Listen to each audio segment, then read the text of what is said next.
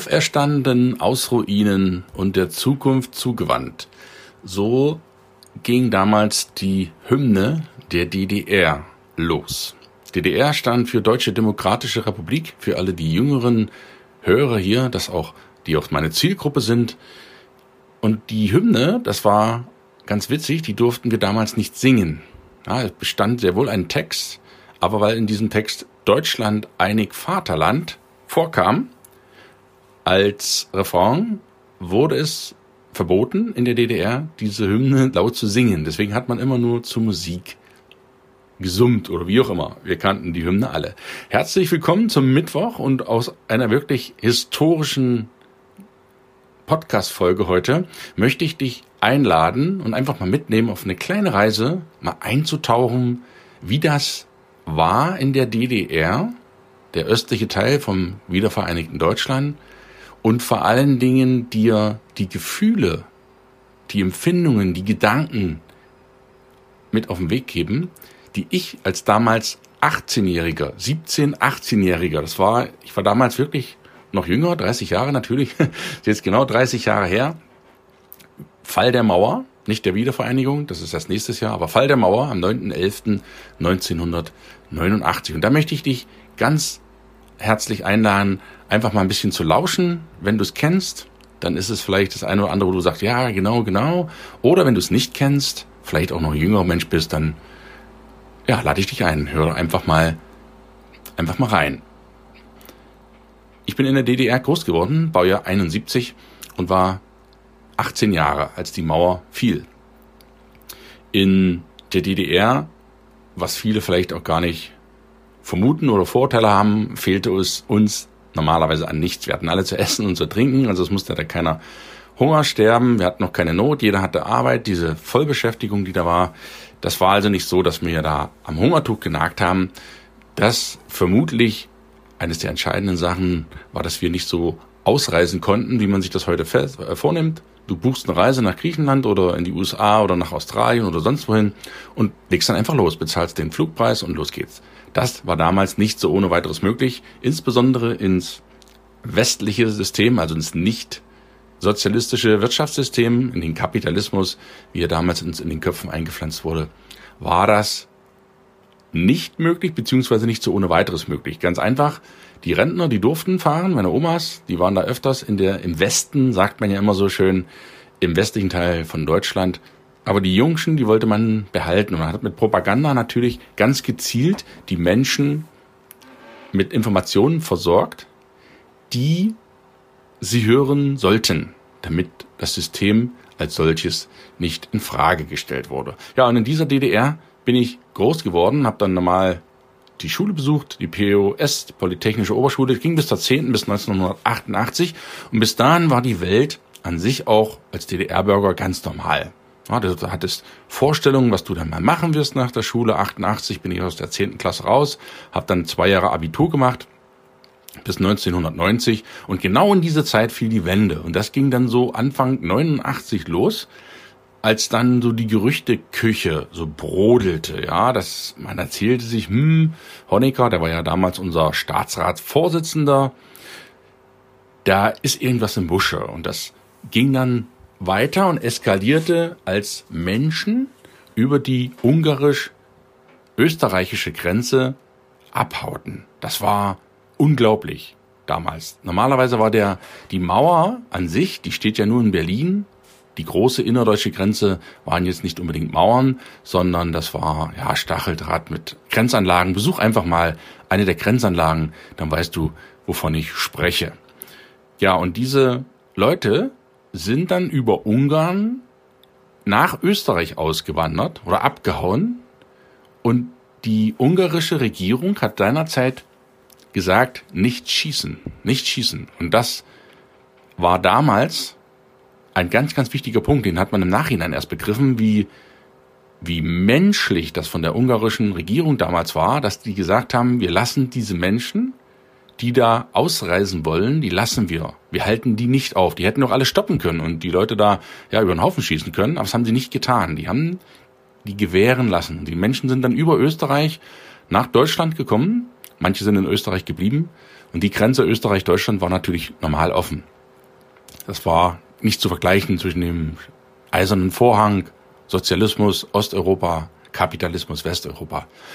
Und das hörte man dann natürlich auch, weil auch von Klassenkameraden Geschwister, ältere Geschwister, das betroffen hatten. Die haben sich dann in Budapest verabschiedet und haben gesagt, wir hauen jetzt ab.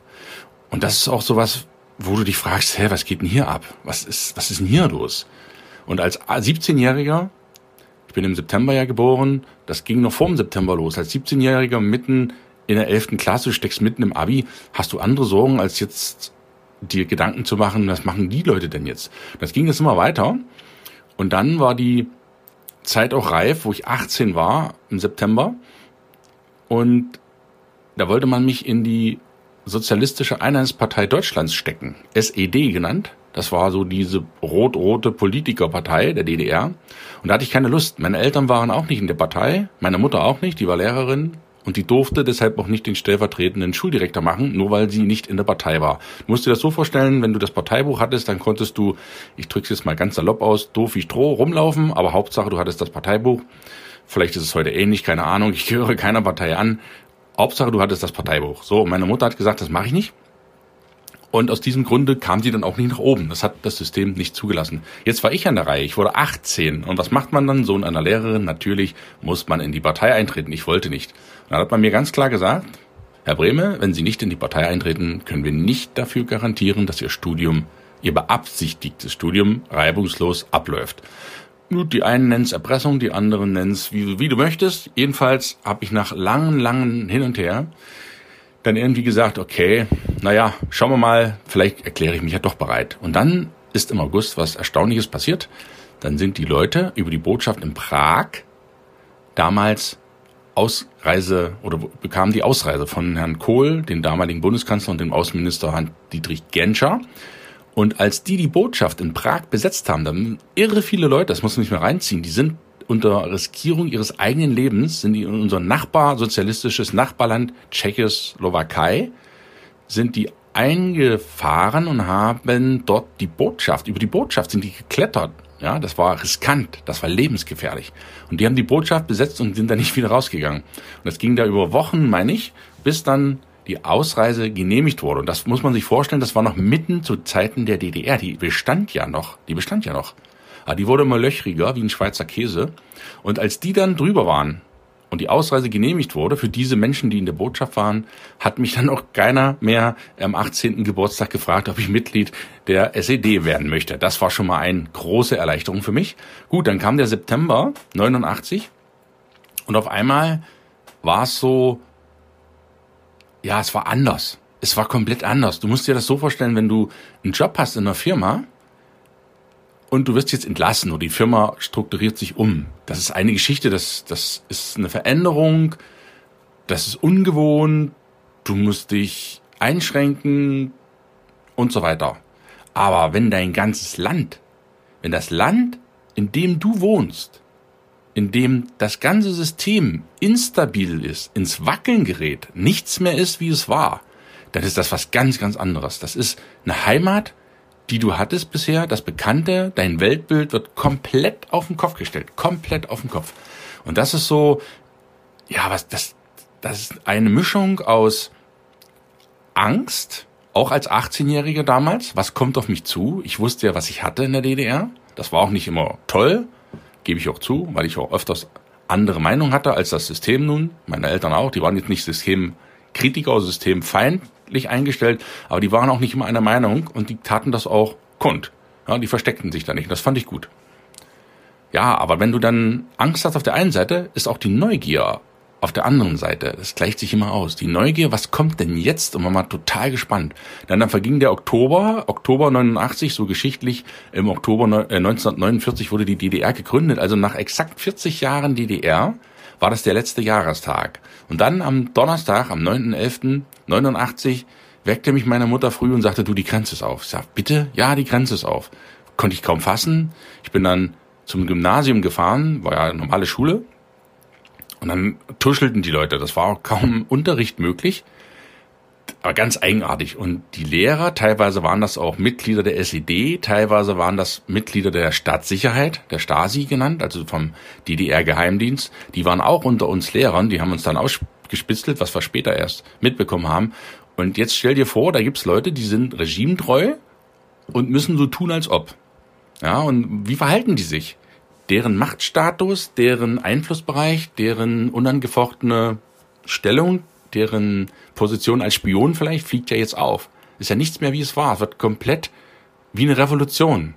Ja, eine Revolution. Das trifft es schon eher. Keine blutige, Gott sei Dank. Also klopfe wirklich dreimal auf den Tisch, dass das blutlos abgelaufen ist. Dass da niemand ernsthaft verletzt wurde. Das ist schon wirklich eine Sensation gewesen. Im Vorfeld gab es da viele, viele Fälle, wo Leute schon inhaftiert wurden, wo das System so richtig aggressiv mit den Krallen geschlagen hat. Du kannst dir vorstellen, wenn du ein Tier in die Enge treibst, das wird dann nicht mehr dich anlächeln, sondern geht dich richtig an. Und so war das auch mit dem DDR-System.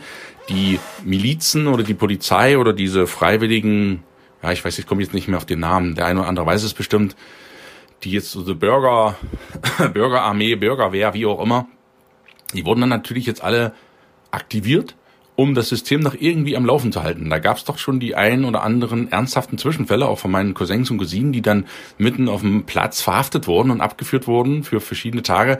Das war also schon nicht ganz ungefährlich. Jedenfalls in der Schule angekommen, waren die Lehrer, an Unterricht war nicht zu denken, es war komplett auf den Kopf gestellt, das System. Und wir haben irgendwie den, ja, die Stunden abgesessen. Dann gehen wir noch Freitag zur Schule, auch Samstag noch zur Schule. Das war ja auch noch bis Samstag einschließlich, bis Mittag Unterricht. Und am Sonntag, am 12., dann haben wir es uns nicht nehmen lassen und wollten unbedingt mal in den Westen. Das war für uns, wow, jetzt. Wir konnten es gar nicht fassen. Naja, gesagt, getan. Wir kannten ja die Werbung immer 19.50 Uhr. Früher haben wir die uns reingezogen. Da kam immer schön die Werbung für Haribo, Milka Schokolade und was weiß ich nicht alles. Naja, die haben wir uns dann, zwar für uns das tollste Fernsehen, was es gibt. Mittlerweile bin ich seit fünf Jahren, falls du diesen Podcast hörst, medial komplett raus. Mich nervt diese Werbung nur noch. Und insofern war das damals aber ein richtiges Leckerli. Wenn du etwas nicht hast, dann möchtest du es haben. Ja, die verbotenen Früchte schmecken immer am besten. Wir haben dann in Wittenberg-Lutherstadt zu fünft versucht, einen Zug zu bekommen nach Berlin. Wir haben es nicht geschafft. Wir haben den siebten Zug bekommen. Den siebten, das musst du dir mal reinziehen. Die Züge waren alle voll, brechend. Und zwar, ich, wenn ich voll meine, meine ich voll. Du konntest nicht mal mehr die Tür aufmachen. Da standen die Leute schon dahinter. In den Gängen, Sitzplätze waren sowieso alles voll. Sagenhaft. Die kamen aus Dresden, aus Leipzig, sind hier in Wittenberg vorbeigefahren. Und der siebte Zug, da waren wir dann alle fünf nun drin. Und dann war es ja so ganz, ganz, ganz spannend. Du hast ja deine Vorstellung von dem kapitalistischen System, wie schrecklich das da alles sein soll. Und auch auf der anderen Seite, wie schön das da sein soll, wie Gold, der goldene Westen, ja, wo es alles gibt, wo du alles kannst, wo du alles darfst. Naja, du hast als 18-Jähriger eben ein bestimmtes Weltbild zusammengebraut vom kapitalistischen Westen. Jetzt sind wir da nun ausgestiegen aus dem Bahnhof in Berlin und sind am Grenzübergang, zwar nicht Checkpoint Charlie, irgendwo Kreuzberg. Kreuzberg war so eine Brücke, sind wir rüber. Die Polizeibeamten oder die Grenzbeamten war ein ganz komisches Gefühl. Du, die mussten die Schranken aufmachen oder haben die aufgemacht, obwohl sie es gar nicht wollten. 40 Jahre musst du dir jetzt emotional mehr reinziehen. Du bist dort 40 Jahre dran, verhinderst, dass da Leute nach innen oder nach außen können und jetzt auf einmal musst du aufmachen und die können jetzt einfach so rein und raus. Sagenhaft, sagenhaft. Auch so im Fernsehabenden vorher, die Leute mit den Trabants, die sind da rüber gefahren. Du siehst das auch, wenn du das Video siehst. Da mache ich noch ein kleines extra Video. Wir haben die Leute da begrüßt. Na, jedenfalls sind wir über die Brücke und das erste, was ich gesehen habe im Westen, waren Berlin-Kreuzberg. Ich weiß nicht, ob du schon mal in Berlin-Kreuzberg warst. Jedenfalls hatte ich das Gefühl, ich bin im falschen Ort. Zerschlagene Autos, Drogensüchtige, Prostituierte, Sonntagmorgen, kannst du dir vorstellen, halb zehn oder so, keine Chance. Die liefen da rum wie Falschgeld. Und ich habe echt gedacht, wenn das der Westen ist, wenn das der goldene Westen ist, dann kannst du auch wieder umdrehen. Das ist ja eine Katastrophe. Das sah ja noch schlimmer aus als in Ostberlin teilweise oder als auf dem Lande in verlassenen Regionen. Okay, wir sind dann weitergelaufen und dann um eine Ecke drumherum gab es eine Sparkasse. Ganz normale kleine Filiale. Aber auf dem Platz davor standen gefühlt 10.000 Leute. Wahnsinn. So viele Leute habe ich noch nie auf einem Haufen gesehen. Wahnsinn. Und du fragst dich, warum standen die an? Die standen an, weil sie jeder von ihnen 100 Mark haben wollte. 100 deutsche Mark, 100 D-Mark. Das war das sogenannte Begrüßungsgeld. Dort haben wir bestimmt locker ein, zwei Stunden gestanden bis zum Mittag, eher wir dran waren. Du brauchtest dich gar nicht bewegen, die Masse hat dich irgendwie geschoben.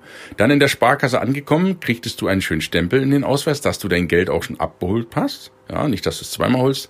Und dann hast du deinen 100 Mark in der, in der Hand gehabt. 100 Mark. Jetzt warst du ein reicher Bürger sozusagen. Begrüßungsgeld. Ja, was haben wir dann gemacht? Wir sind dann natürlich in Berlin rumgelaufen. Wir sind nicht Bus gefahren, Straßen, wir sind einfach nur gelaufen, konnten natürlich nur einen kleinen, kleinen Anteil sehen. Wir waren natürlich auch auf dem Kuhdamm, diesen Kurfürstendamm, diese Nobel-Einkaufsstraße. Da sind wir aber beim Aldi drin gewesen, beim Aldi und ich muss dir sagen, es klingt wie jetzt total verrückt, mir ist schlecht geworden. Mir ist schlecht geworden, als ich im Aldi war, mir schwindelig geworden. Ich musste raus. Ich musste mich erstmal hinsetzen, weil du sahst dort all das, was du nur aus dem Fernsehen kanntest und nur aus dem Intershop früher, da durftest du sozusagen mal gucken kommen. Es waren Jobs in der Shops in der DDR, wo du Westprodukte zu bestimmten Devisen kaufen konntest, hohe Wechselkurse.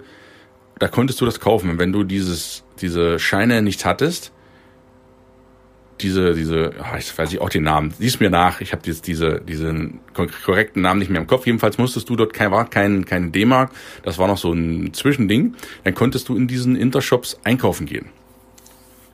Und wenn du das nicht hattest, dann eben nicht. Und dann läufst du durch einen Laden, in dem du nichts kaufen kannst. Siehst im Fernsehen etwas, was du nicht kaufen kannst. Und dann gehst du zu Aldi, 9.11. Vorweihnachtszeit, da glitzert es und überall liegt das Zeug, was du kaufen kannst. Du kannst vor dir, du hast 100 Mark in der Tasche, du kannst dir das kaufen.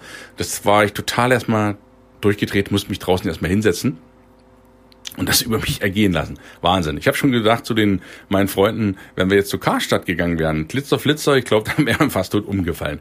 Weil dieser Eindruck, dieses Flair, diese Umgebung, was völlig Neues ist. Und ich kann mir vorstellen, wenn noch andere Menschen hier nach Deutschland kommen, die das nicht gewöhnt sind, du fällst rückwärts um. Du fällst einfach rückwärts um. Ja, was haben wir dann gemacht? Dann haben wir, wollten wir was essen irgendwann. Wir waren jetzt lang genug unterwegs. Was isst man dann? Ein Döner. Super. Dann sind wir zum Türken, die gab es damals schon in Berlin, zum Döner gegangen. Und jetzt war das Verrückte, der Döner kostete damals 2 Mark 50. 2 Mark 50. Jetzt hatten wir aber alle nur einen 100 Mark Schein. Das heißt, der Türke ist irgendwann verrückt geworden, weil er keine 100 Mark Scheine mehr wechseln konnte, weil alle mit 100 Mark den 2 Mark 50 Döner bezahlen wollten. Dann hat er die vorgelassen, die dann schon wechseln konnten.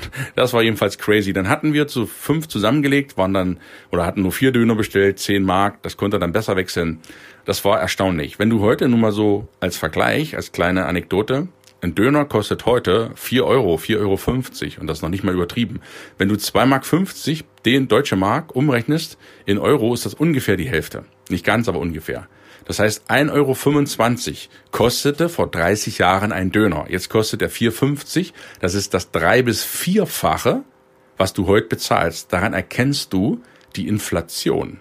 In 30 Jahren um das Vierfache sind die Preise gestiegen. Ja, das ist enorm. Nur so als kleines Beispiel.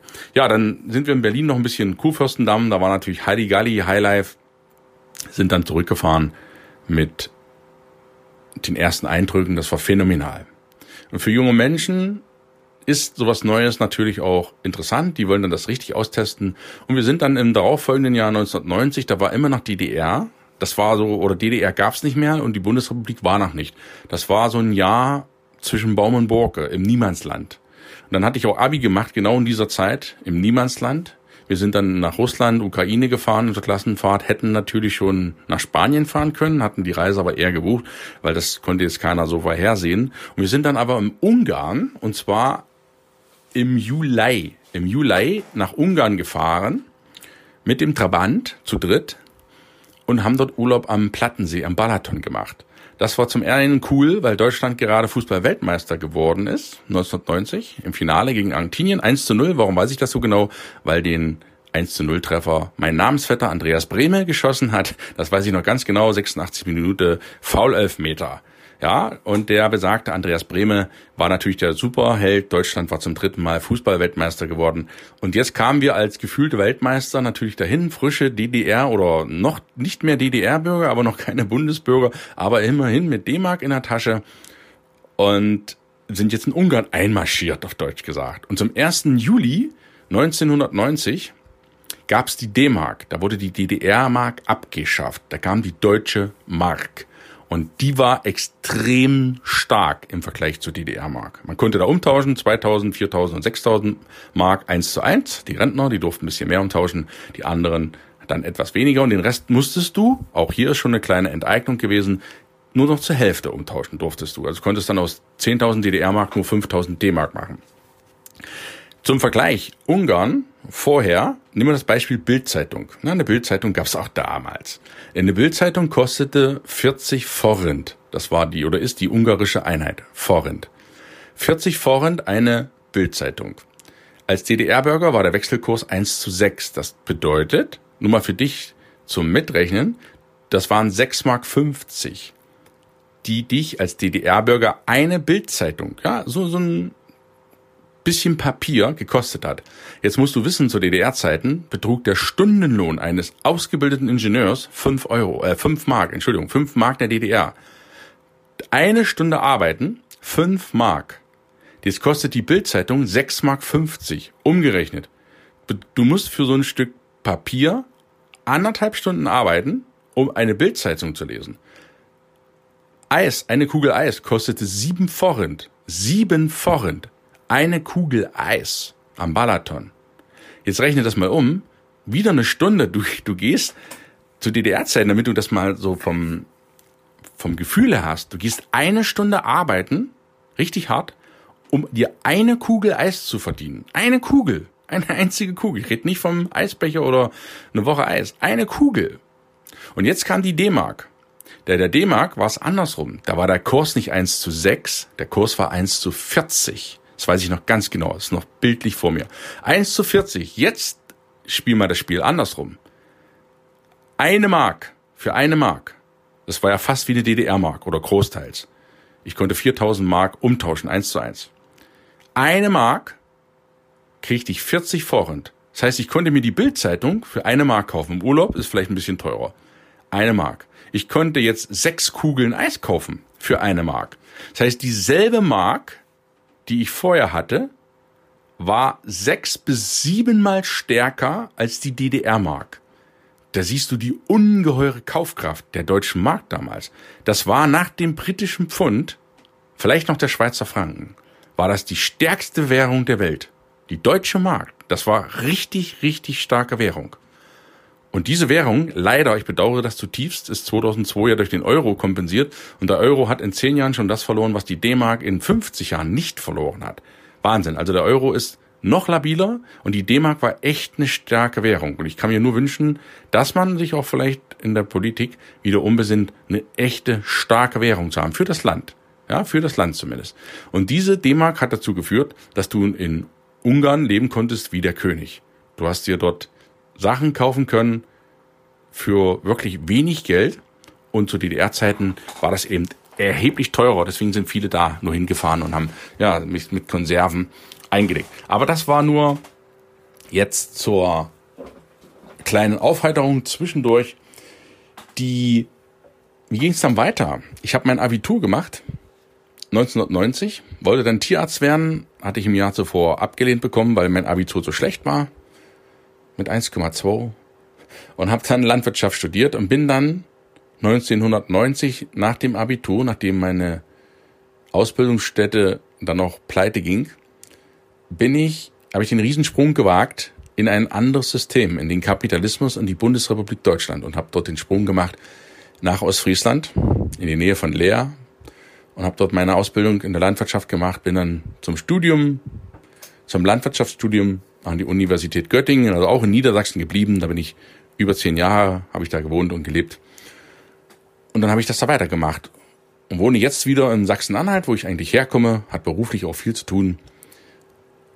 Und die Quintessenz dieses Podcasts heute ist, egal wie stark Veränderungen sind, selbst gesellschaftliche Systemveränderungen, die, die dir wirklich alles umkrempeln, alles, was du hast, alles, was du gemacht hast, alles, was du bisher kanntest, das ist nicht mal eine kleine, Entschuldigung, wenn ich das jetzt so ins Lächerliche ziehe, eine kleine Entlassung, die ist schlimm genug für diejenigen, aber ich sag dir, wenn dein ganzes Land den Bach runtergeht, wenn nichts mehr so ist, wie es wie es war, wenn deine komplette, dein komplettes Weltbild zerstört wird oder verändert wird, dann ist das so, ja, das ist wie, als wenn von Nacht in den Tag reinkommst. Was ganz, ganz anderes. Und ich lade dich ein und diese Veränderung, ich bin sehr, sehr dankbar, jetzt im Nachhinein, 30 Jahre später.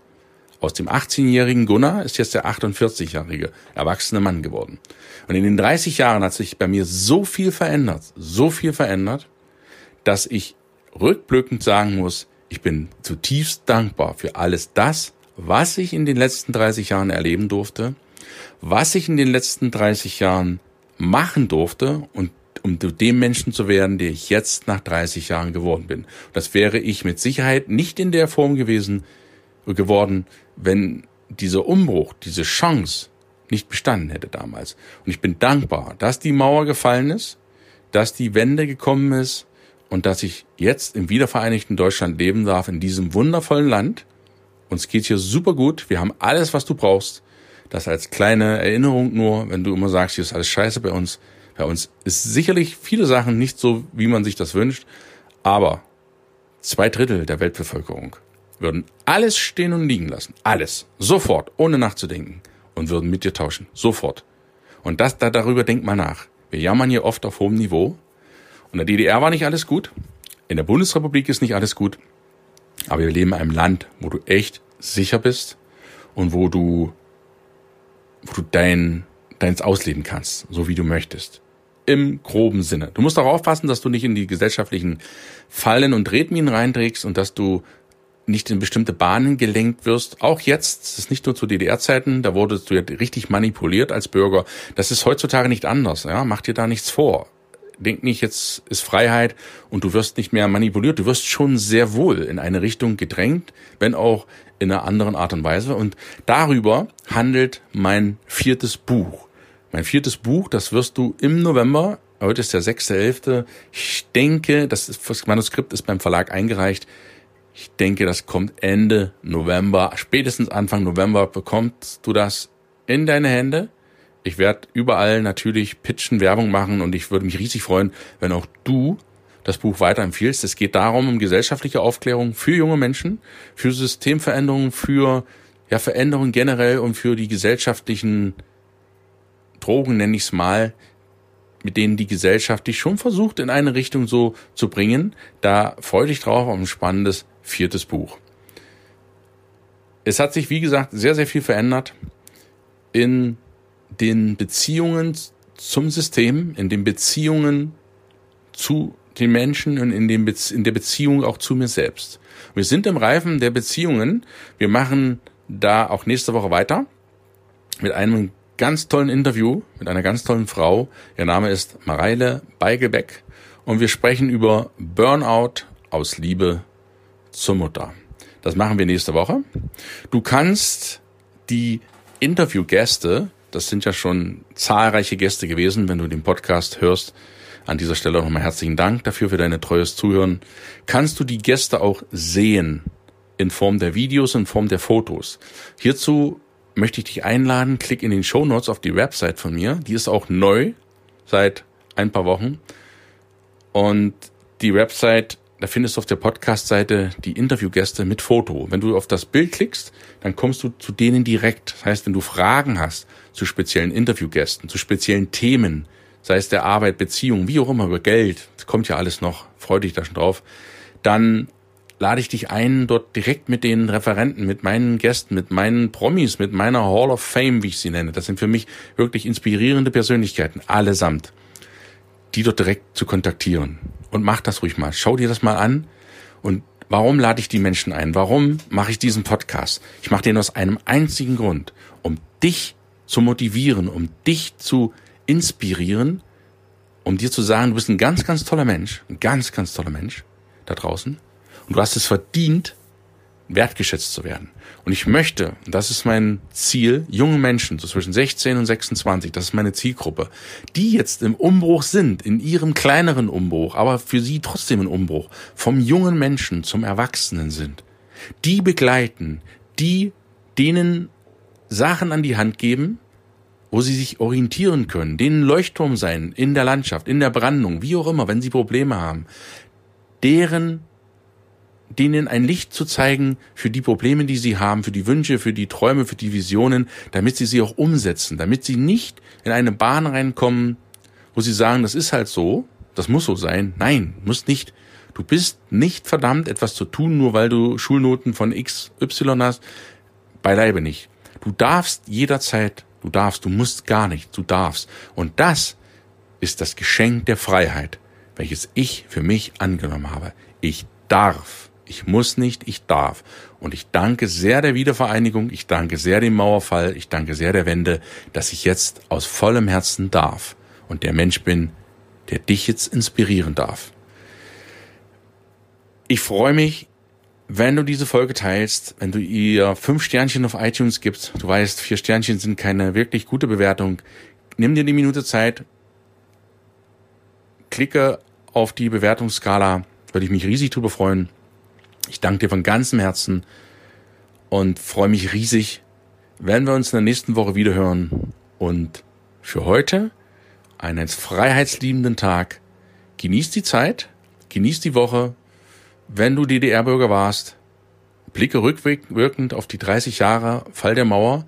Geh mal in dich, mach mal Selbstreflexion und sieh nicht nur das Schlechte, sondern sieh das, was möglich geworden ist durch die Wiedervereinigung.